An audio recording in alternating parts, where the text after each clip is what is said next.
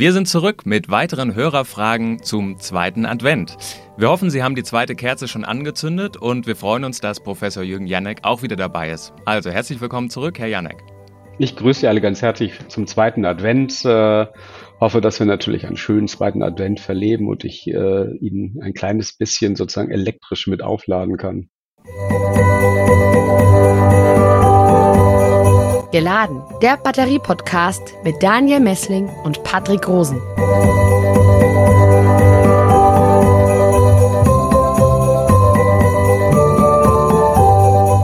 Stelle Ihnen mal die erste Frage, Herr Professor Janek. Das ist eine riesige Frage. Haben wir auf Dauer genug Strom in unseren Netzen für die Elektromobilität? Das ist ja so eine Frage, die kommt dauernd wieder auf. Unter jedem YouTube-Video lesen wir das. Haben wir genug Strom für unsere E-Autos? Ja, ich denke schon. Also das ist in der Tat ja eine heiß diskutierte Frage und das berührt natürlich die, also die Grundfesten auch unserer Energiewende ähm, weil wir natürlich das Problem haben, dass wir ganz grundsätzlich mehr äh, elektrische Energie erneuerbar brauchen. Und zwar wollen wir ja auch, äh, ganz abgesehen von der Mobilität, andere Aufgaben elektrisch vollbringen. Das heißt also, wir brauchen so oder so mehr erneuerbare Energien. Ähm, aber wenn man das mal so ganz nüchtern durchkalkuliert, dann sieht man, dass man natürlich durch den Einsatz von Elektrofahrzeugen einfach auch einen Effizienzgewinn hat äh, bezogen, also relativ zur fossilen Mobilität. Und ähm, wahrscheinlich wird sozusagen der, der Mehrbedarf sozusagen an elektrischer Energie vielleicht eher so um die 20 Prozent liegen. Also ähm, ich glaube, das ist kein, äh, kein, größeres, kein größeres Problem. Es wird genug elektrische Energie geben, vorausgesetzt natürlich, dass wir die dann nicht über, über fossile äh, ähm, Quellen erzeugen.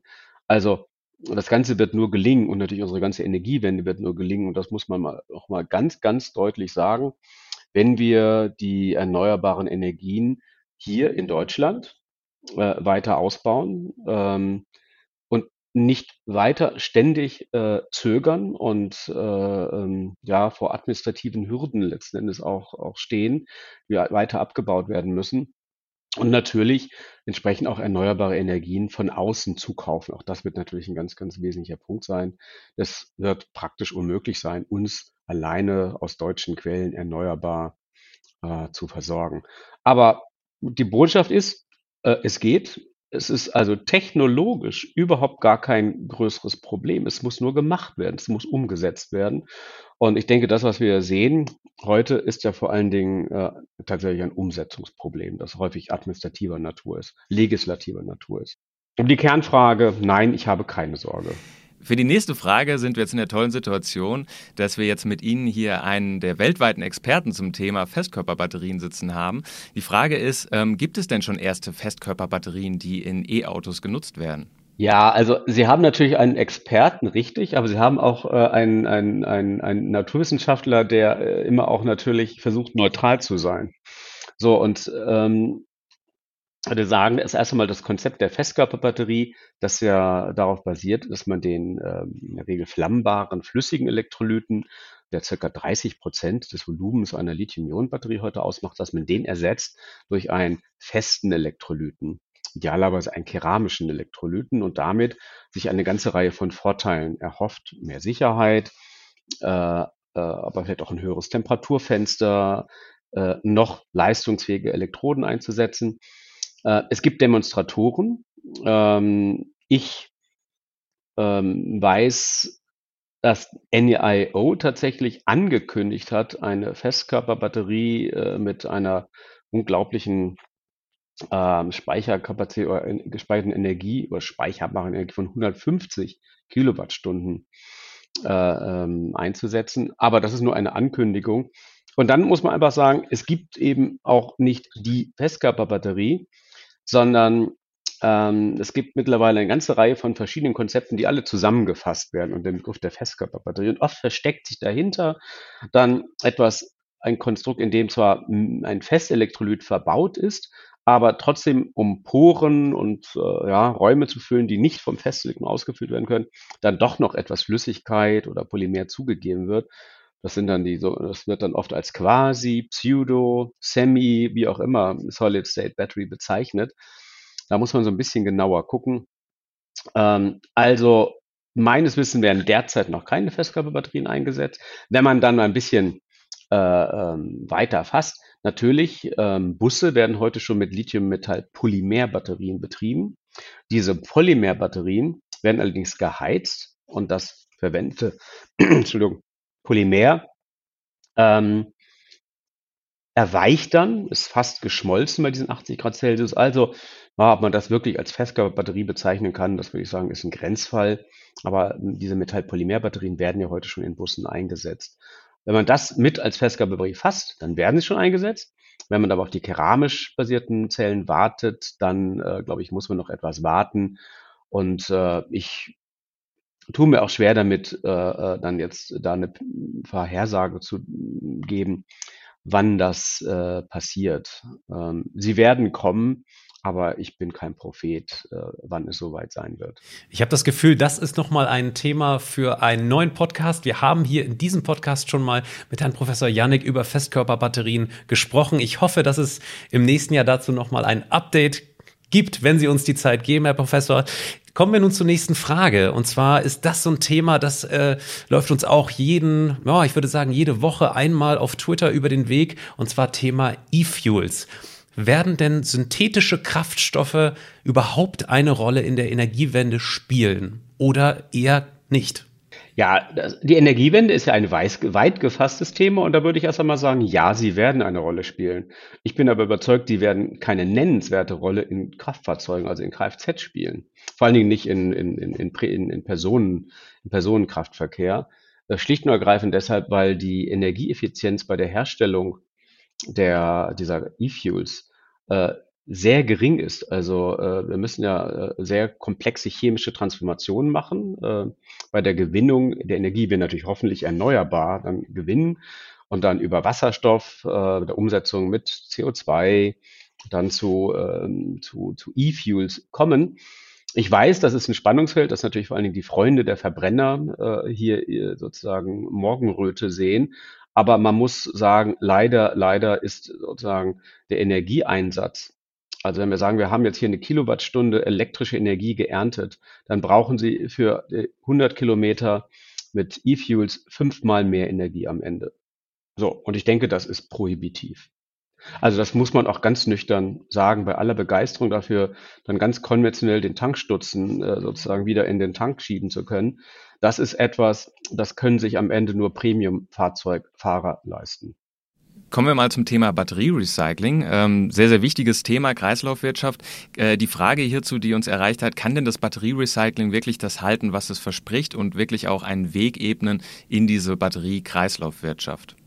Ich würde so antworten, äh, das Recycling muss das halten. Also äh, ich denke, die, die Rechtsprechung auch gerade in der Europäischen Union sagt ja, dass recycelt werden muss.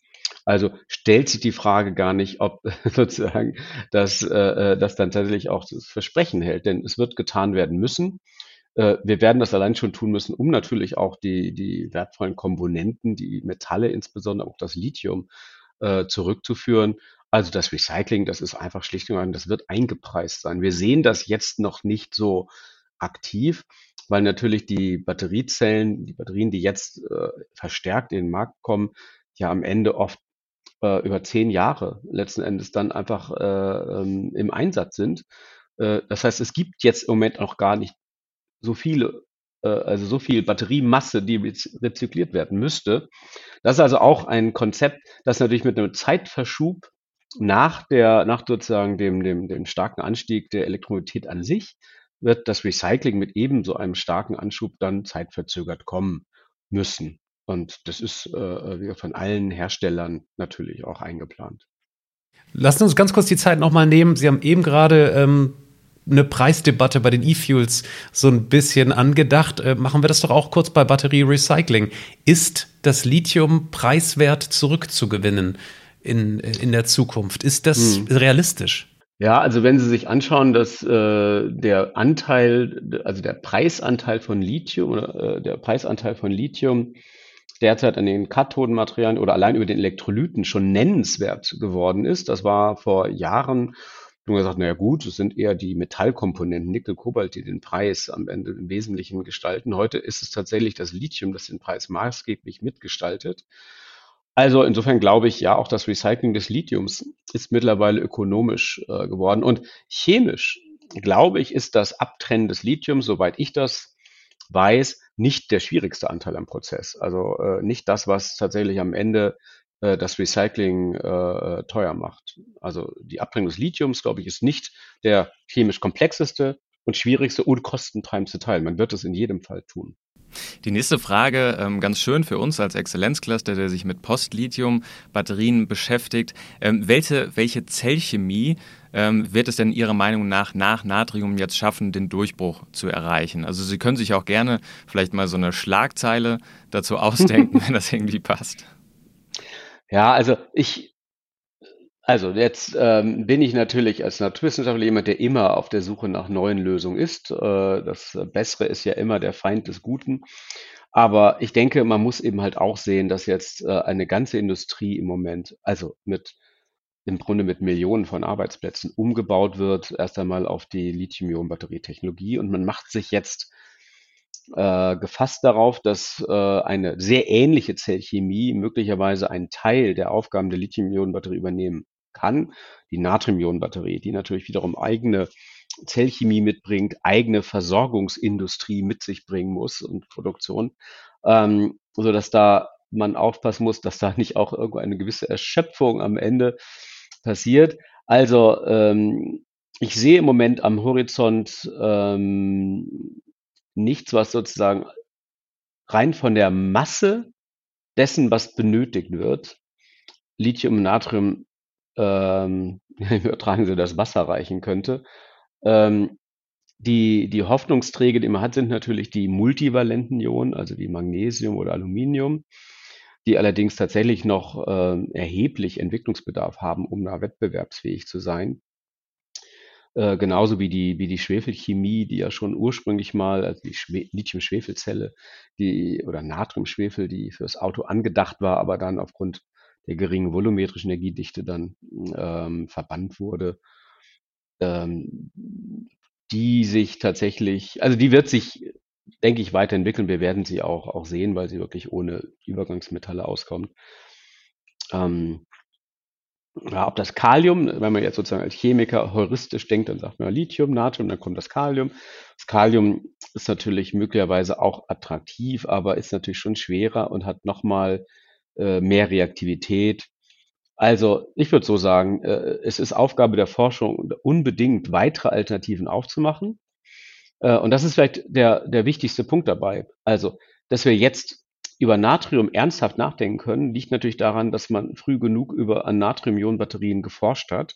Zu einem Zeitpunkt, an, an dem das nicht nötig erschien, weil man sagte, Mensch, die Lithium-Ionen-Batterie wird ja alle Probleme lösen. Jetzt sehen wir, die Lithium-Ionen-Batterie löst im Prinzip sehr viele Probleme, aber der so stark anwachsende Bedarf nach Lithium-Ionen-Chemie führt zu so massiven, ich sag mal, spekulativen Preisanstiegen und auch naja, also einen Preisanstieg, der damit verbunden ist, dass eben halt äh, die Materialnachfuhr nicht so schnell nachkommt, wie der Bedarf wächst. Ja, wir hatten ja schon mal darüber gesprochen, die, die, die Ressourcen sind da, aber man kann nicht innerhalb von zwei Tagen eine Lithiummine sozusagen aufmachen oder also Materialressourcen neu irgendwo. Dazu müssen unglaubliche Kapazitäten auch an, an Materialgewinnung und Materialherstellung aufgebaut werden, zusammen mit der Zellchemie. Da passiert also unglaublich äh, etwas.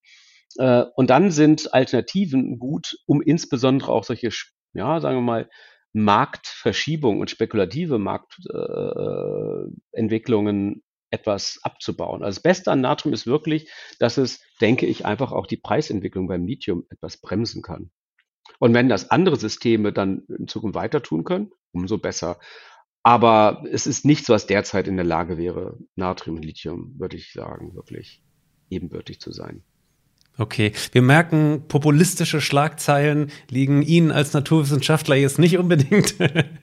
Kommen wir zur nächsten Frage. Ähm, Lithium-Luftbatterien. Da fragen wir uns eigentlich schon seit Monaten, ob wir da mal eine eigene Folge drüber machen sollen in diesem Podcast. Ähm, ist da in Klammern noch, Klammer zu, ein Wumms drin, sodass wir darüber mal berichten sollten? Naja, erst einmal funktionieren sie noch nicht. Also das ist vielleicht sozusagen die Schlagzeile, äh, die natürlich dann äh, deprimierend ist. Also die Lithium-Luftbatterie, ich kann mich erinnern, wir haben auch jahrelang an, an, an diesem Konzept gearbeitet, haben uns dann auch mit Natrium-Luftbatterien beschäftigt. Ähm, das ist natürlich etwas, das weiterhin, könnte man sagen, sozusagen die, die, boah, vielleicht der Maßflug des Elektrochemikers, ne, wenn das gelänge. Das Problem dabei ist, äh, es gibt, also sagen wir, es gibt eine ganze Reihe von verschiedenen Problemen, die alle noch nicht gelöst sind. Und zwar zum einen muss die Lithium-Metall-Anode in einem flüssigen Elektrolyten funktionieren. Man muss also das, ähm, das sogenannte Dendritenproblem, dass das Lithium-Metall das Natriummetall sich beim Auflösen und Abscheiden eben halt nicht schön planar sauber abscheidet, wie so, eine, wie so ein Chromüberzug, ne? schön glänzend, sondern äh, eben halt ja so fingerförmig und das äh, sorgt dann für Zellkurzschlüsse. Das will man natürlich nicht, ist ein großes Risiko. Das hat man nicht im Griff. Und das andere Problem ist tatsächlich die Luftseite oder die Sauerstoffseite, in der das Sauerstoffmolekül, das wir in der Luft haben, chemisch umgesetzt werden muss. Es, wird, es muss reduziert werden, was bedeutet, dass das Sauerstoffmolekül vier Elektronen aufnehmen muss. Das ist ein sehr komplexer Schritt und der, ist, der, ist, der erfordert sehr, sehr gute Katalyse. Diese Katalysatoren äh, sind am Ende wahrscheinlich teuer. Denken Sie an die Brennstoffzelle. Brennstoffzelle ist ja im Grunde, könnte man sagen, die große Schwester der Lithium-Luftzelle in gewissem Sinne. Auch dort muss Sauerstoff umgesetzt werden. Und das erfordert auch heute in den Polymer-Brennstoffzellen immer noch den Einsatz von Platin auf der Sauerstoffseite, um den Sauerstoff, die Sauerstoffreduktion tatsächlich ausreichend gewährleisten zu können. Also, wenn wir das übertragen, bräuchte man in der Lithium-Luftzelle wahrscheinlich Edelmetalle, äh, die zum Einsatz kommen, um den Sauerstoff aufzuknacken schwierig, also ökonomisch auch schwierig, im Massenmarkt wahrscheinlich gar nicht abzubilden. Ja, und dann sind die Sauerstoffspezies auf dem Weg, also auf dem Weg der Reduktion entstehen sehr aggressive Sauerstoffspezies. Äh, unser Körper muss das ja auch mitmachen und den Sauerstoff, den wir atmen, der wird auch umgesetzt, reduziert und aufgeknackt. Und unser Körper gewährleistet das nur dadurch, dass wir alle 15 Minuten grob remodelliert werden, weil natürlich diese aggressiven Sauerstoff-Zwischenspezies auf dem Weg unglaublich aggressiv sind. Und unser Körper reagiert dadurch einfach, dass wir uns regelmäßig neu aufbauen an entscheidenden Stellen und reparieren. Das kann man in einer Batteriezelle nicht so ohne weiteres. Das heißt also, das sind die drei wesentlichen Probleme, die Lithiumanode, die sehr aggressive Kathodenchemie mit dem Sauerstoff und seinen Zwischenprodukten und äh, dann auch die Katalyse. Ähm, diese Probleme alle nicht gelöst. Es wird daran gearbeitet, aber natürlich nicht mit der gleichen begeisterten Intensität, würde ich mal sagen, wie vor vielleicht zehn Jahren. Ähm, aber lohnenswert ist es allemal, weil es natürlich, wenn es gelänge, dann eine, eine coole Sache ist. Also wenn man jetzt Jungforscher oder Jungforscherin, muss man immer sagen, okay, sehr schwierige Aufgabe, aber mit großem Ruhm verbunden am Ende, wenn es gelingt. Ja, ein schönes Schlusswort. Vielen Dank für Ihre Ausführungen, Herr Janek. Ähm, damit sind wir am Ende dieser zweiten Folge. Wir wünschen Ihnen und allen Hörerinnen und Hörern einen schönen zweiten Advent und bis in einer Woche. Auch von meiner Seite. Frohen Advent. Geladen, der Batterie-Podcast mit Daniel Messling und Patrick Rosen.